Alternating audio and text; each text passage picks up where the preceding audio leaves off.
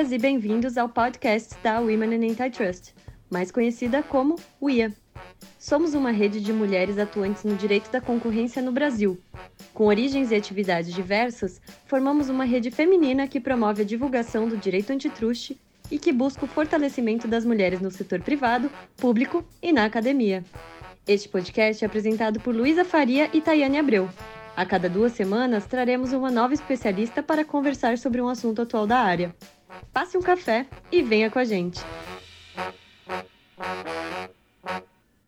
Olá, sejam bem-vindas e bem-vindos ao segundo episódio do podcast da rede Women in Antitrust, que tem como objetivo explorar diversos temas do direito da concorrência.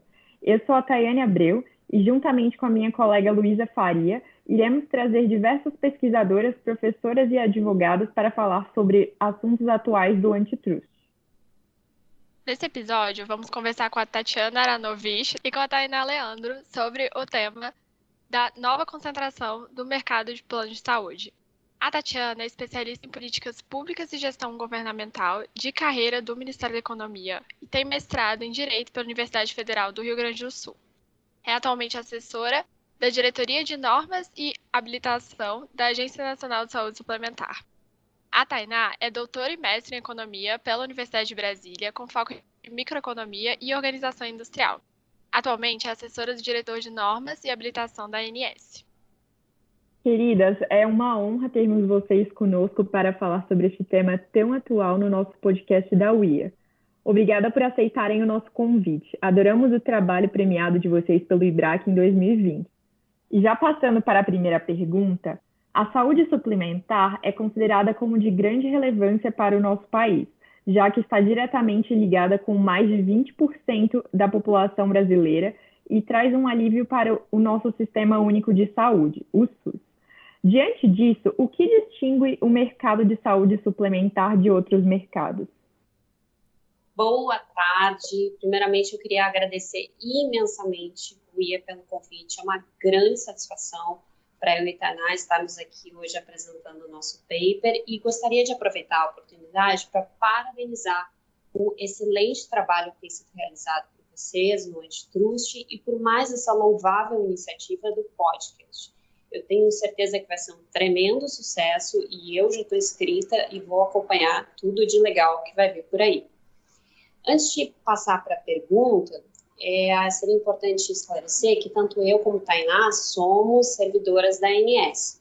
Só que tudo que falaremos hoje aqui é basicamente opinião pessoal das autoras. Em nenhum momento isso demonstra a opinião oficial do órgão, tampouco dos seus dirigentes. Então, passando para a nossa pergunta, é bastante importante, agradeço. Por que, que o setor de saúde suplementar é diferente dos outros? Se a gente pudesse olhar numa primeira camada, esse é um setor muito semelhante ao setor de seguros. Por quê? Porque o principal negócio envolvido vai ser o risco e a alocação eficiente desses riscos. Então, as operadoras vão ter estratégias de pulverização desse risco e para que possa atuar a que a gente chama de lei dos grandes números.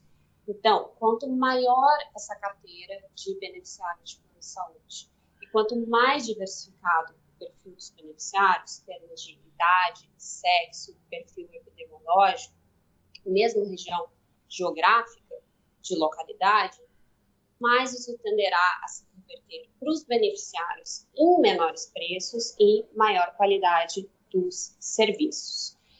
Porém, como todos nós sabemos, esse não é um seguro qualquer. Por quê? Porque o objeto desse serviço é a saúde, a vida das pessoas, o que é um direito fundamental resguardado constitucionalmente, o que traz um aspecto humanitário importantíssimo.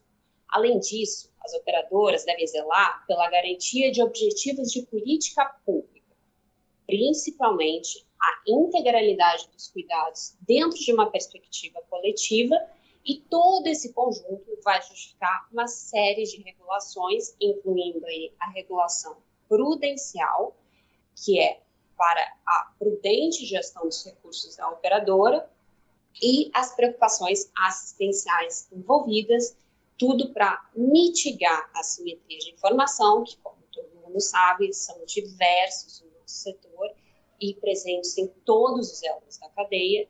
Em geral, inclusive, um caso emblemático para explicar assimetria de informação em livros, textos de economia é o mercado de saúde suplementar e possibilitar que o mercado verdadeiramente funcione no nosso setor. É importante lembrar que sem, por exemplo, uma regulação prudencial, a gente não poderia ter um mercado trocas funcionando no setor. É isso que diz a experiência internacional e a literatura. E no fim do dia, obviamente, a gente quer proteger o consumidor, que é o elo, o centro mais importante da nossa cadeia.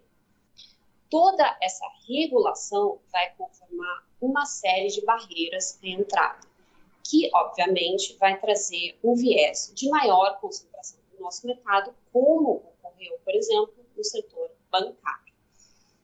Então, se nós pensarmos no Covid, que é este filme de terror, né, que infelizmente todos estão envolvidos, tornou muito tangível a importância desses aspectos humanitários e um cuidado adequado da saúde as externalidades envolvidas nunca tiveram tão visíveis.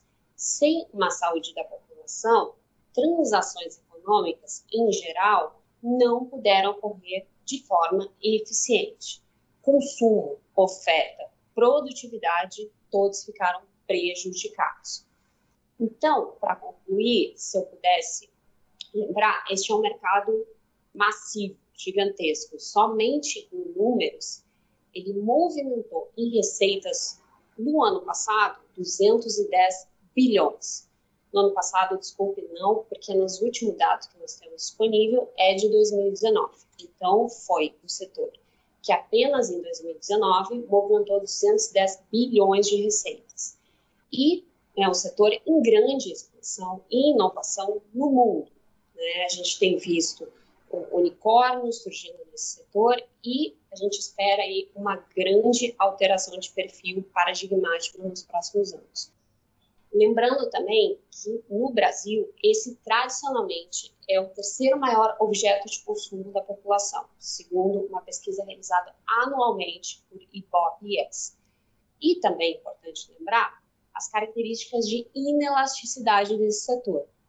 Mesmo com a queda da renda, as pessoas tendem a manter os planos de saúde. Essa tem que ser a última conta familiar a ser deixada para lá.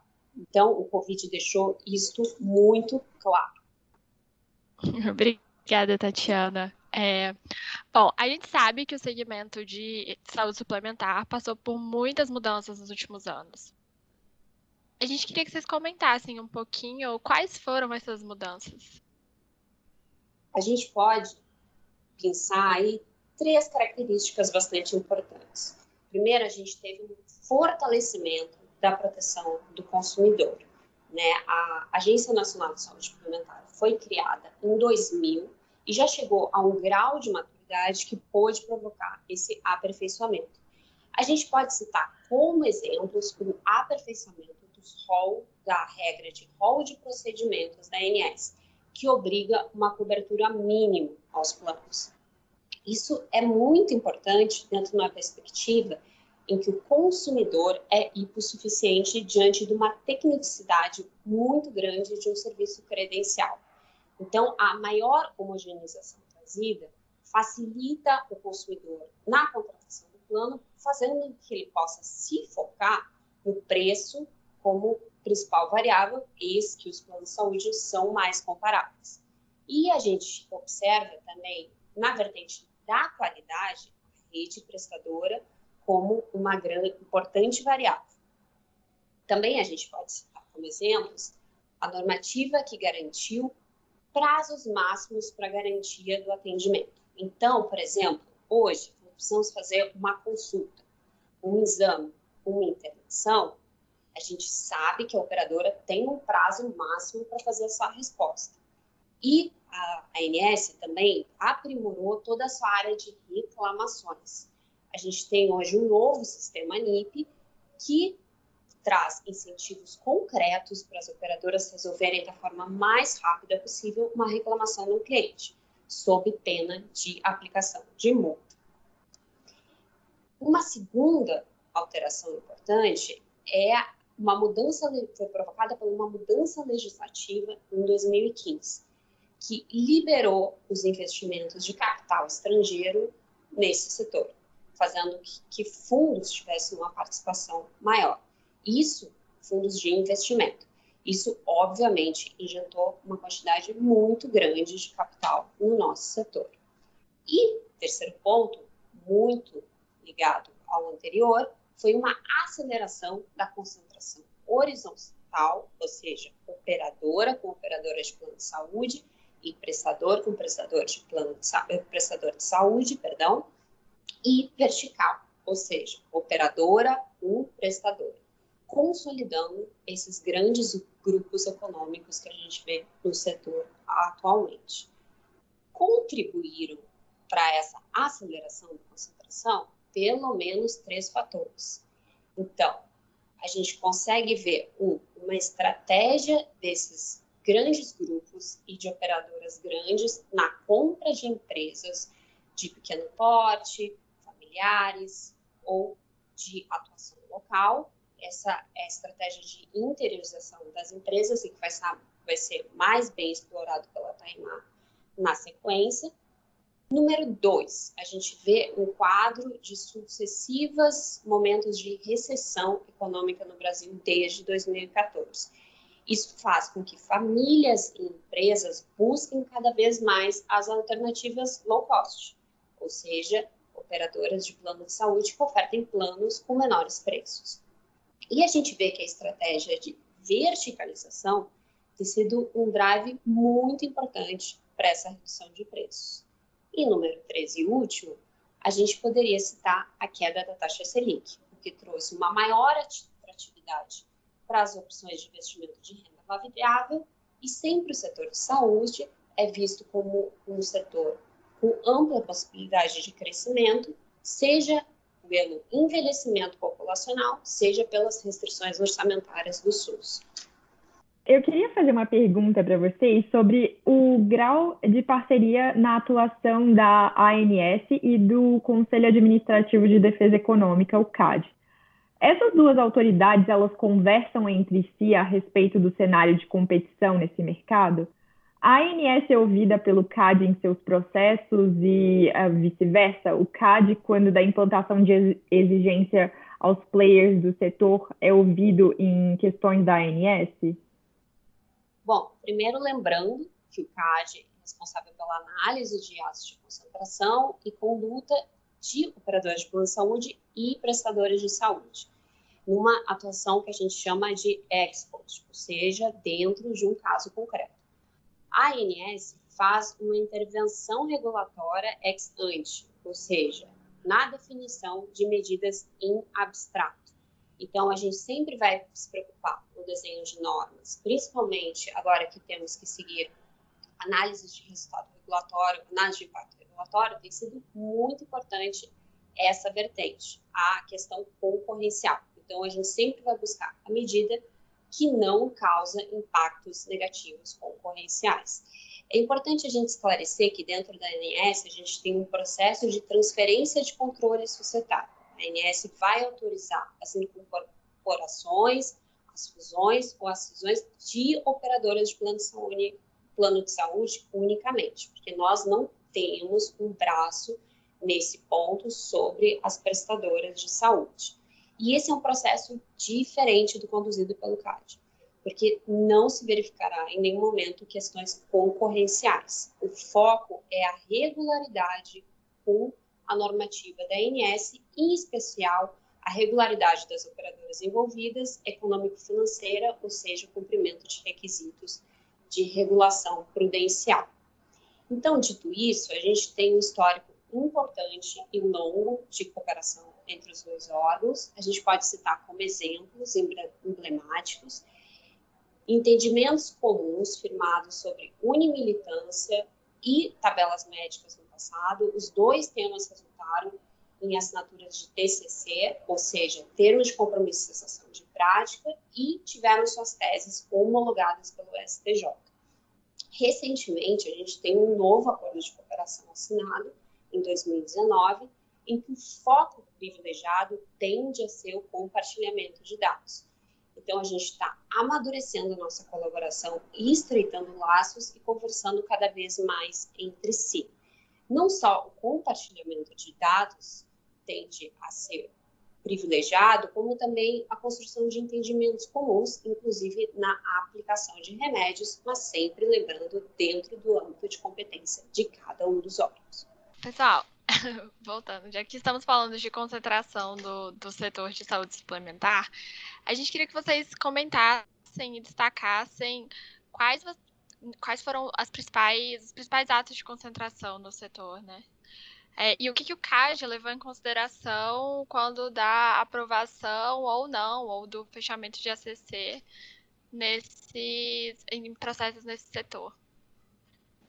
Aqui é a Taina Leandro. É, muito prazer, pessoal. Muito obrigada por é, convidar a gente pelo podcast. É uma grande felicidade estar aqui hoje. E obrigada pela pergunta. Então, só para começar, é, é importante lembrar que o sistema de saúde como um todo é um grande cliente do CAD. Então, desde 2005 até 2019, foram 170 casos analisados, é, só, de, só, de, atos de concentração, se você olhar também condutas, aí já vai colocar mais de 200 casos de conduta nesse mercado. E voltando a falar um pouco sobre os atos de concentração, mais de 40% desses atos de concentração também envolviam integração vertical. Recentemente, é, se você olhar aí a partir de 2017, já vai ser mais de 70% dos casos. E quando você avalia a, as requerentes que estão participando de cada um desses processos, a gente observa que a maior parte delas é, é um grande grupo econômico. Então, pelo menos uma das partes é um grande grupo econômico. E por exemplo, é, então a gente percebeu a consolidação desses grupos em cada uma em cada um dos segmentos, né? Então, no segmento hospitalar, teve muitos atos de concentração da rede DOR, no de plano de saúde, muitos da AMIL e subsequentemente da Intermédica, Notre Dame, e depois a Pevida. No mercado de, é, de laboratórios, DASA e Fleury também foram grandes é, empresas que se consolidaram. E apesar disso, apesar de terem muitos atos de concentração envolvendo mesmos, os mesmos grupos, a gente observou uma majoritária aprovação dos atos de concentração. Foi mais de 70% do total, sem nenhum tipo de restrição, e os poucos aprovados com restrição, é, a maioria deles foi por causa apenas de presença de cláusula de não concorrência. E Bom, por que que isso aconteceu? Isso se deve basicamente a uma característica marcante da maioria dos mercados de saúde, que é o fato da concorrência se dar localmente. Isso porque é óbvio que vai variar um pouco do tipo de procedimento, que mas existe um desinteresse dos beneficiários em percorrer longas distâncias para ser atendidos. Então, a demanda por planos de saúde acaba tendo uma característica local muito forte. E, como a Tati havia dito anteriormente, o, os líderes nacionais, eles, eles ah, costumavam atuar de forma mais significativa nas capitais ou em cidades com alto potencial de consumo. E daí, na medida que eles foram se expandindo e se interiorizando, como é, forma de entrar em novos mercados, eles adotaram a estratégia de adquirir outras empresas ou, outro, ou, ou, ou hospitais, né? É, e bom, e um pouco por causa disso, né, como a competição entre operadoras e prestadores se dá localmente, muito desses atos de concentração não levantaram preocupações concorrenciais e, portanto, foram aprovados. É, apesar disso, eu não vou levantar necessariamente os casos principais, mas casos que são muito emblemáticos, porque é, houve, chegou na fase de análise de eficiência e, e, e, foi, foi considerado insuficiente, a gente pode destacar o a, o caso do Hospital Regional de Franca e da Unimed Franca, de 2012, é, os casos da Rede Dora em hospitais do Med Group, que são aqueles hospitais localizados em Brasília, e recentemente, esse caso de 2020, o Atena Saúde e Casa Saúde de São Bernardo. E é, e é, bem interessante a gente olhar esse último caso, o Atena Saúde Casa Saúde São Bernardo, até como se fosse uma espécie de estudo de caso, para a gente discutir um pouco como é que a, o CAD analisa esse segmento, quais são as, as principais questões que eles observam. Então, para começar, como a gente tinha dito, né, como é uma característica local a demanda por planos de saúde, em geral o CAD começa analisando o município, como é que tá, como é que é, se dá a concentração nesse município e se for uma concentração alta, eles observam é, como é que é o fluxo de beneficiários desse município para municípios próximos, né? Então, nesse caso, por exemplo, da Atena Saúde e Casa Saúde São Bernardo, eles identificaram 46 clusters e, de municípios, que seriam os mercados relevantes. E dentre eles, é, 26 apresentaram pouca rivalidade. Então, eles olharam o perfil das duas empresas, elas eram de fato os concorrentes mais próximos, na maioria dos mercados analisados, seja por preço, é, questão de preço, seja por esforço de venda, segmentação de rede de prestadora. E também observaram que em, nesses 26 mercados, é, a, a, a presença das operadoras nacionais era pouquíssimo relevante e acabaria se tornando quase um duopólio, né? Unimed por um lado e o outro lado seria essa empresa é, integrada, né? SAMP e CBS. E mesmo quando você comparava as duas, a Unimed tendia a oferecer preços mais altos do que a SAMP e a SBS. Então, eles, eles olharam é, a esse perfil da, das operadoras e seriam duas operadoras também é, verticalmente integradas, né? A Unimed é verticalmente integrada e a, essa, a, a, empresa integrada também seria verticalmente integrada e, portanto, seria então mais uma barreira à entrada para eventuais interessados nesse mercado.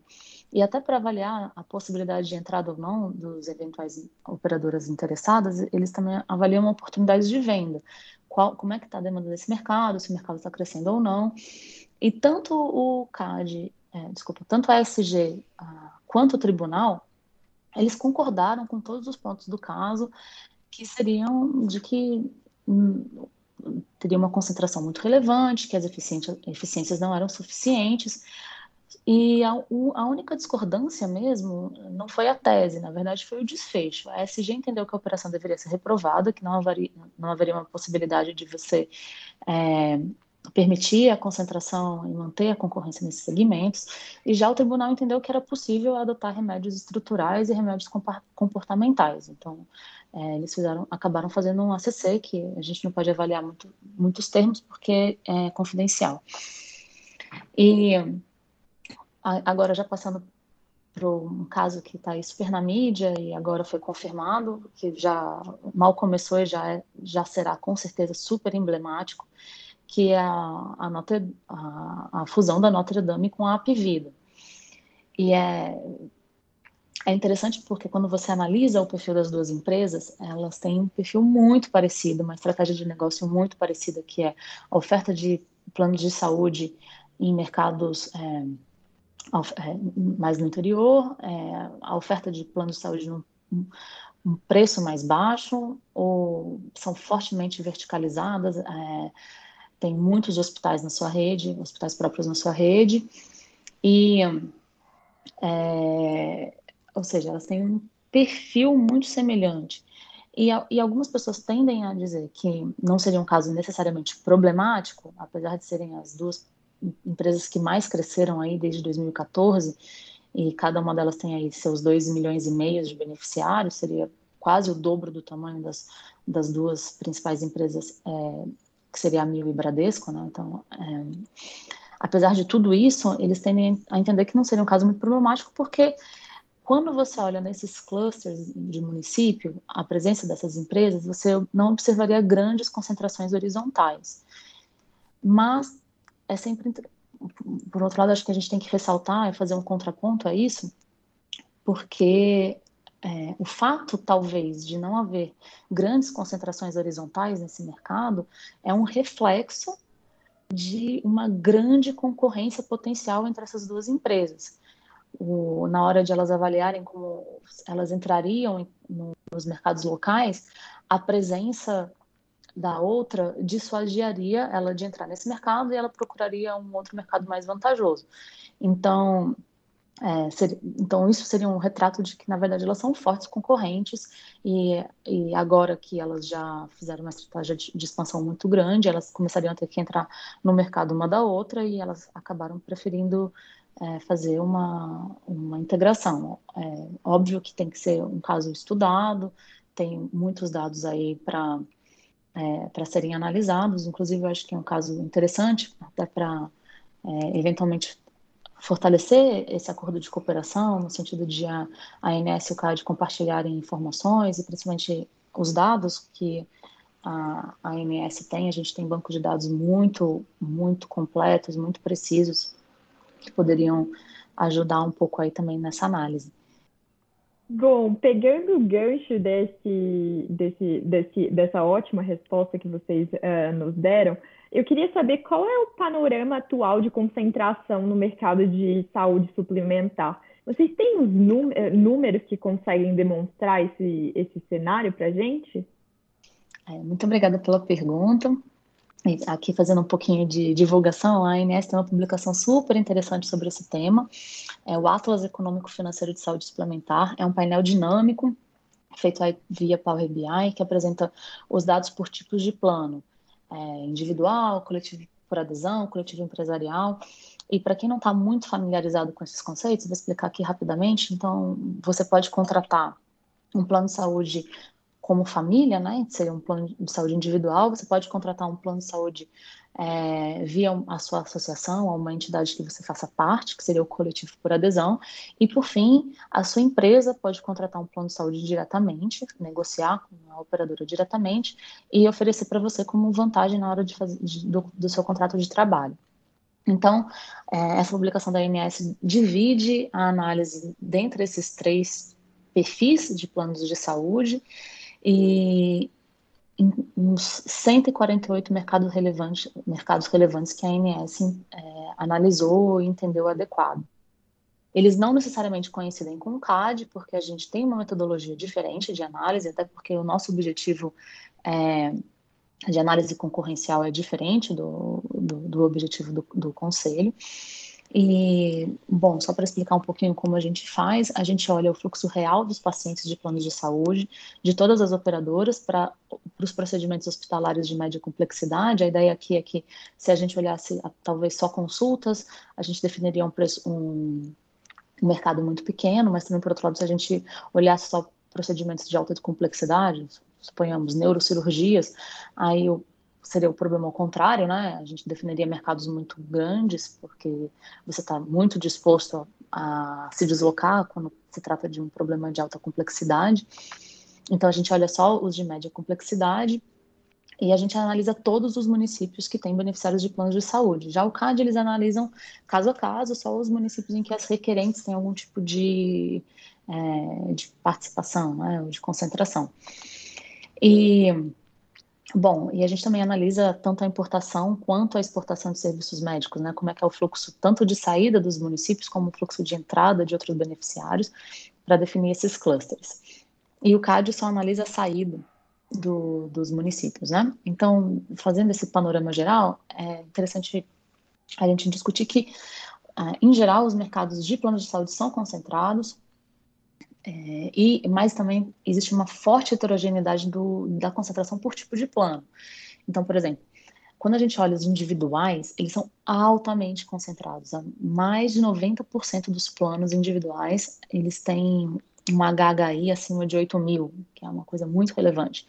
E já os planos coletivos empresariais, eles também tem uma importância, tem uma concentração é, relevante, mas os que seriam mais preocupantes, né, acima de 8 mil, são só 45% do, dos mercados, né? E o, o, coletivo por adesão fica ali no meio a meio, com 75% dos mercados acima de 8 mil pontos. E quando a gente vai olhar um pouquinho sobre é, concentração, a integração vertical no mercado de saúde suplementar, a gente percebe também que é uma estratégia muito comum para todos, para todo tipo de operadora de planos de saúde. Então, ela é muito comum em vários perfis. São 191 operadoras verticalmente integradas a um hospital, aí num contexto de mais ou menos 720 operadoras. A gente olha basicamente integrações com o hospital, porque a gente entende que ah, o mercado hospitalar é o que apresenta a maior barreira de entrada, né? Mas eventualmente a gente olhasse aí é, com a integração com laboratórios ou clínicas de oncologia, etc., seria ainda mais expressiva essa integração vertical. São mais de 60%, mais de 60% desses 148 mercados relevantes mapeados pela ANS possuem ao menos uma operadora verticalmente integrada e quando a gente olha aí os mais de 300 hospitais verticalmente integrados, é, mais de 30% pertencem a grandes grupos. E se você olhar a Unimed como um único grupo, aí é uma questão um pouquinho mais, é, mais complexa de analisar, é, seriam mais de 70%, 70 desses hospitais pertencentes a, aos grandes grupos. Quando a gente também segmenta por porte, pequena, média e grande, é, são 18% das operadoras com menos de 20 mil beneficiários, elas têm algum hospital, e aqui provavelmente, é, na verdade, é um hospital que passou a ofertar um plano de saúde, é uma, muito comum aí para as empresas filantrópicas, para santas, santas casas. É, as médias têm de todo tipo, tem muita Unimed quando a gente olha individualmente, né, não como um grupo. Isso é um pouco complexo porque para o CAD, ele é, é mais como se fosse um grupo único, né, as Unimedes, porque elas compartilham marcas e compartilham estratégias comerciais, mas para a INS a gente percebe que elas atuam de forma muito independente. Então, toda essa parte contábil, toda essa parte prudencial que a ANS analisa, a oferta de rede, a gente analisa essas operadoras individualmente, por isso que eu estava dizendo que é um caso um pouco mais complexo. E, bom, são 134 hospitais dos grandes grupos e tem uma prevalência muito forte de APVida e Notre Dame Intermédica, como eu estava dizendo na pergunta anterior, elas têm um perfil muito próximo de estratégia comercial, cada uma delas tem 27 hospitais, a Apivida tem, esses hospitais estão espalhados em mais ou menos 15 mercados relevantes e a Notre Dame Intermédica, elas já são mais concentrados, são em oito mercados relevantes, e a Amil, que é uma outra, um outro grupo grande, verticalizado, tem 23 hospitais em seis mercados relevantes. É, então, é mais ou menos esse cenário. A gente não fazia uma análise dessa integração vertical com, com muito afinco no passado, a gente, a, mas a, a partir aí do, da pandemia do Covid-19, a gente, a gente fortaleceu esse tipo de análise, até porque para a gente avaliar como é que estava sendo a oferta desses serviços, como é que estava sendo a ocupação da rede. Então, aí, é, provavelmente vai ser uma, uma herança de 2020 a gente continuar avaliando com mais afinco a integração vertical entre, entre as operadoras de planos de saúde e hospitais. Já que você falou sobre o surto da Covid, é, vocês acham que as medidas de isolamento social tiveram um impacto econômico no setor de saúde suplementar, assim como tiveram nos demais setores?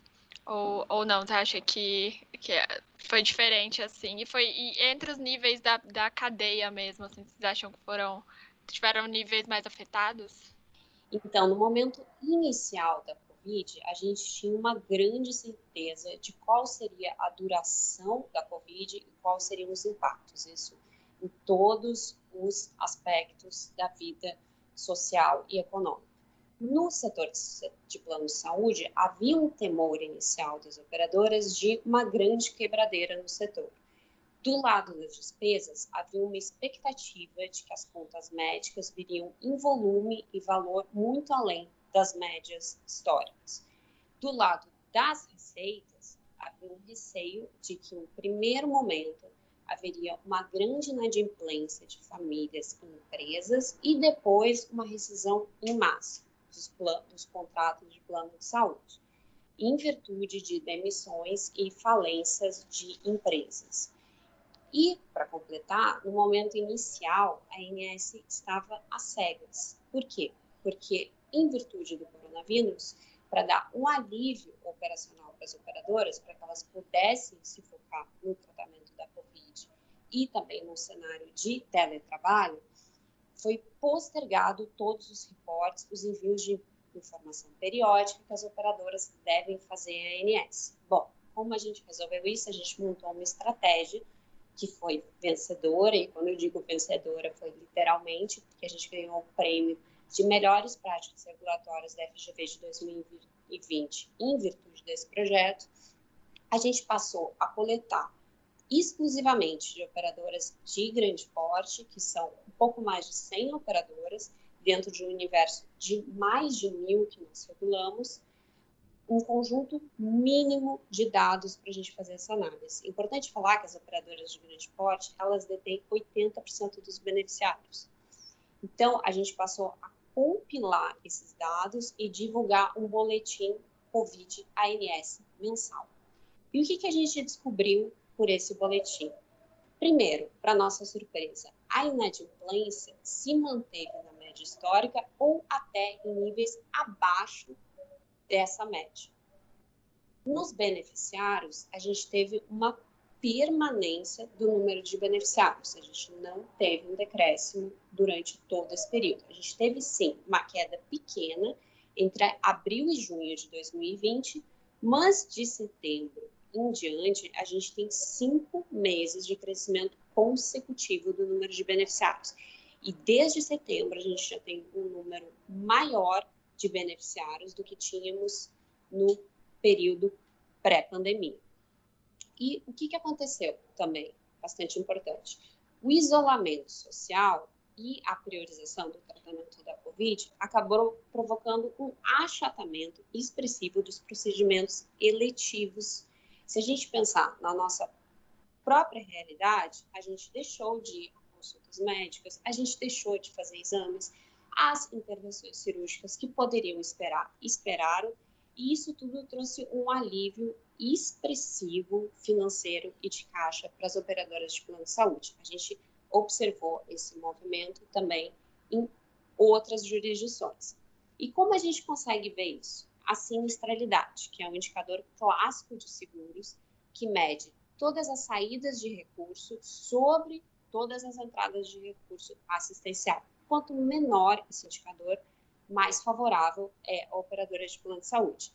Esse indicador da sinistralidade teve as menores taxas históricas e a gente vem vendo uma recuperação não só da sinistralidade, como também de outros indicadores de atendimento, mas essa recuperação tem sido, importante pontuar, gradual. E não há uma expectativa da ANS, pelo menos no momento, que extrapole essa média histórica.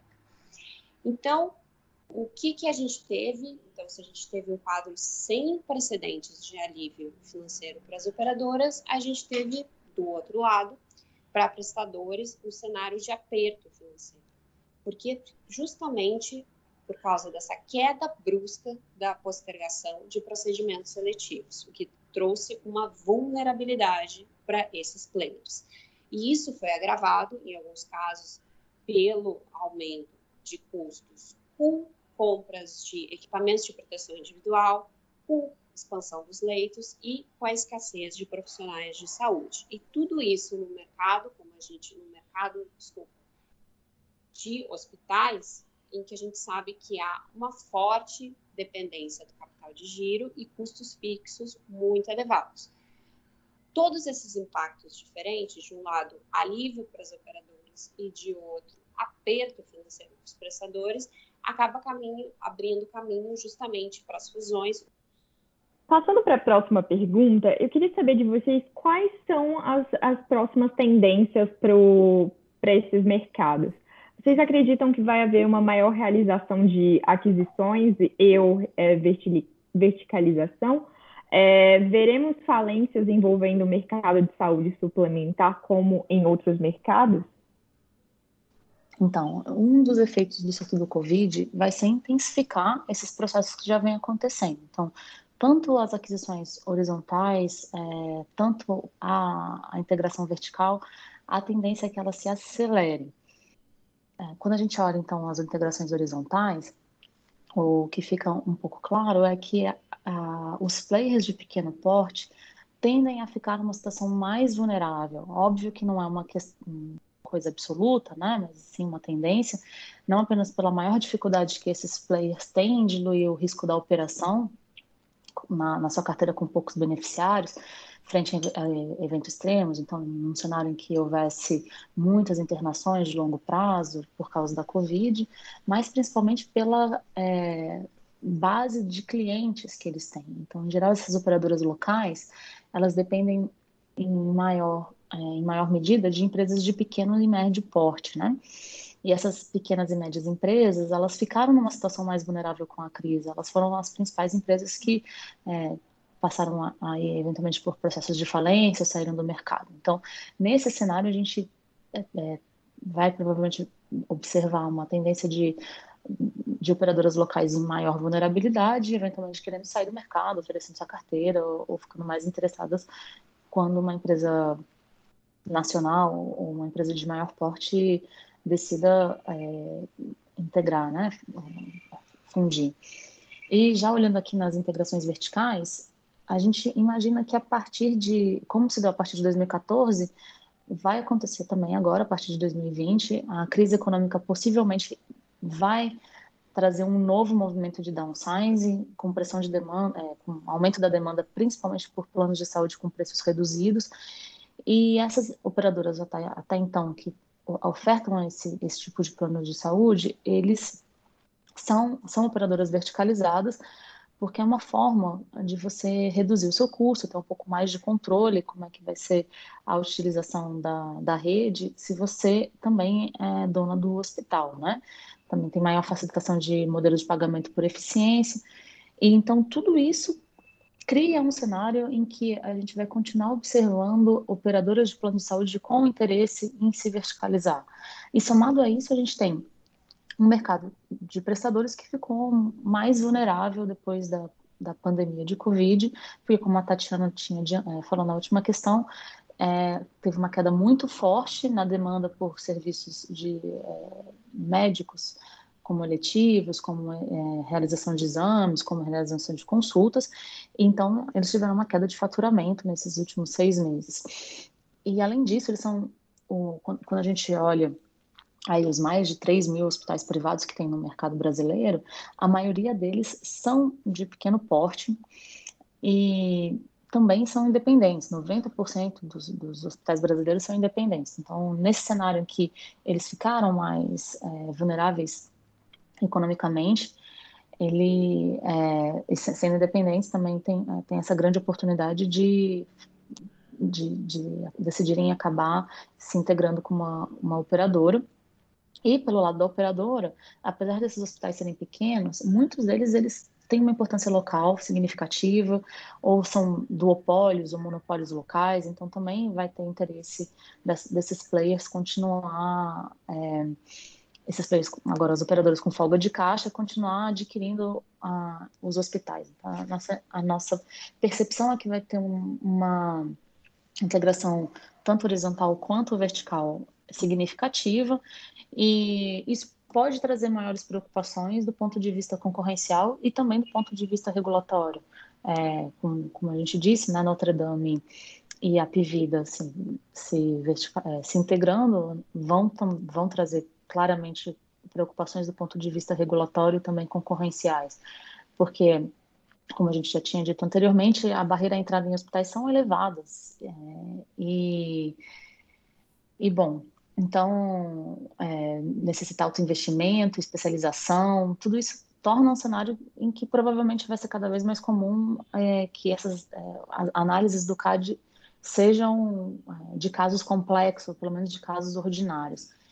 E e com relação do ponto de vista regulatório, é, a questão é como a gente vai adaptar os, os instrumentos que temos hoje para regular operadoras com esse perfil, né? Que sejam operadoras de grande porte, com muitos hospitais, muitos beneficiários, que possa trazer risco sistêmico, aí não necessariamente um risco sistêmico financeiro, mas um risco sistêmico no sentido de que elas saírem do mercado vai afetar muito o sistema de saúde daqueles mercados como um todo, né?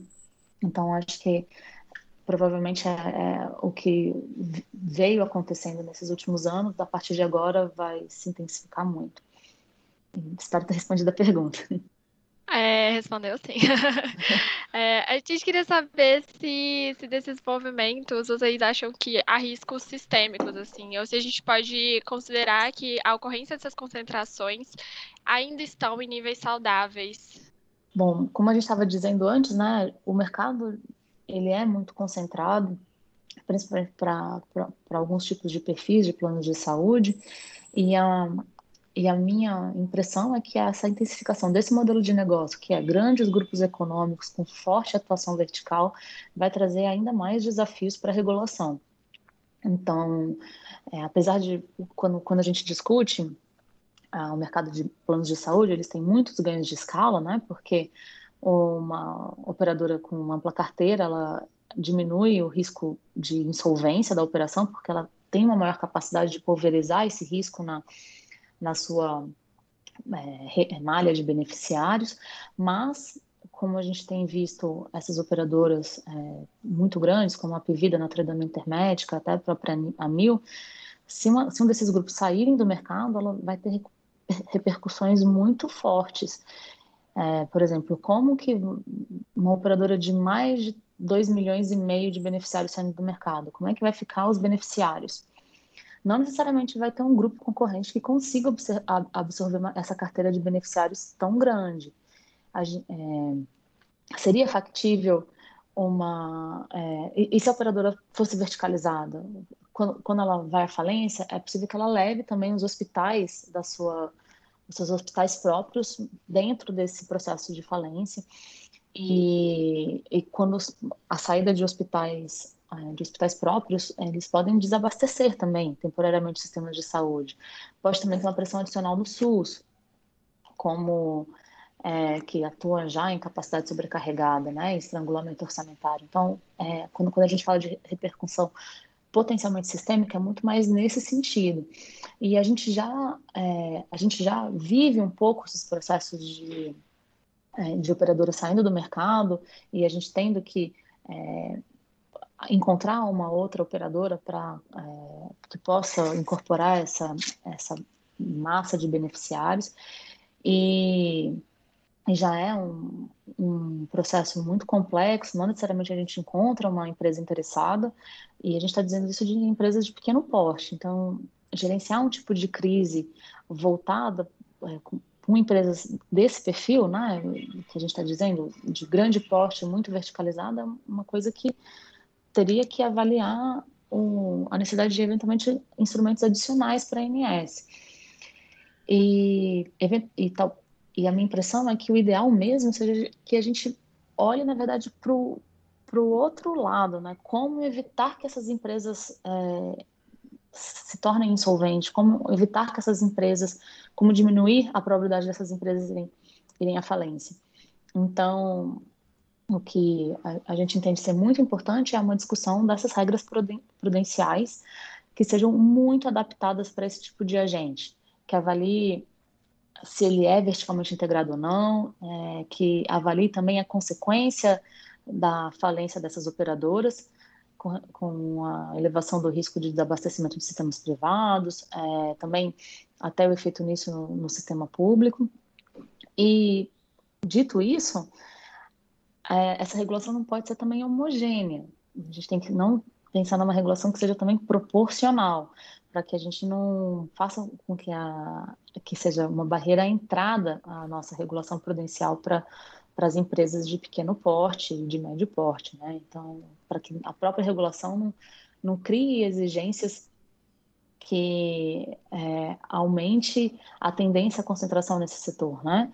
Então, a gente tem que criar exigências proporcionais ao risco desses, desses grandes grupos e, e os efeitos sociais de, de, eventualmente, processos de falência, mas também que não sejam é, passadas para todas as operadoras. E, dito isso, hoje a ANS avalia as empresas de grande porte como empresas que, tenham, que sejam acima de 100 mil beneficiários, então, talvez aí, frente a esses grupos cada vez maiores, em termos de beneficiários, talvez seja necessário a gente começar também a discutir um, uma nova quebra, né? Não, talvez aí, porque as empresas acima de 100 mil beneficiários, elas não são parecidas, né? 100 mil beneficiários a gente pode comparar com uma empresa de 2 milhões e meio ou de 5 milhões, se na, se na Minha Vida for aprovado. Então, acho que são essas questões que a gente tem que refletir como agência reguladora, e é óbvio aqui reforçando, isso aqui é uma opinião minha e da Tatiana, não significa que seja Uh, não significa que a diretoria da ANS concorde com isso, ou tampouco que o nosso diretor concorde com o que a gente está falando, mas acho que são questões que, que tem que ficar aí dentro da nossa percepção de coisas que é, é importante a gente pensar, porque no final das contas, com tanto a ANS como o CAD, o objetivo final é a gente proteger o consumidor, né? Protegê-lo e fazer com que o mercado seja concorrencialmente e regulatoriamente bom para os beneficiários de planos de saúde. Bom, acho que é isso. Espero ter respondido. Bom, eu acho que podemos finalizar por aqui o nosso segundo episódio da, do podcast da Women and Antitrust. Tatiana, Tainá, não temos palavras para agradecer vocês por terem aceitado o nosso convite. É, muito obrigada por essa aula incrível. E quem quiser é, acompanhar e, dar um, e ler o trabalho da, das meninas, o título é Covid e a nova concentração do mercado é, de planos de saúde, que foi premiado pelo IDRAC em 2020. É isso, muito obrigada mesmo, Tainá e Tatiana, e a todos e todos os nossos ouvintes. Nosso muito obrigada. Por favor, é, fiquem à vontade para nos mandar sugestões, críticas e até o nosso próximo episódio.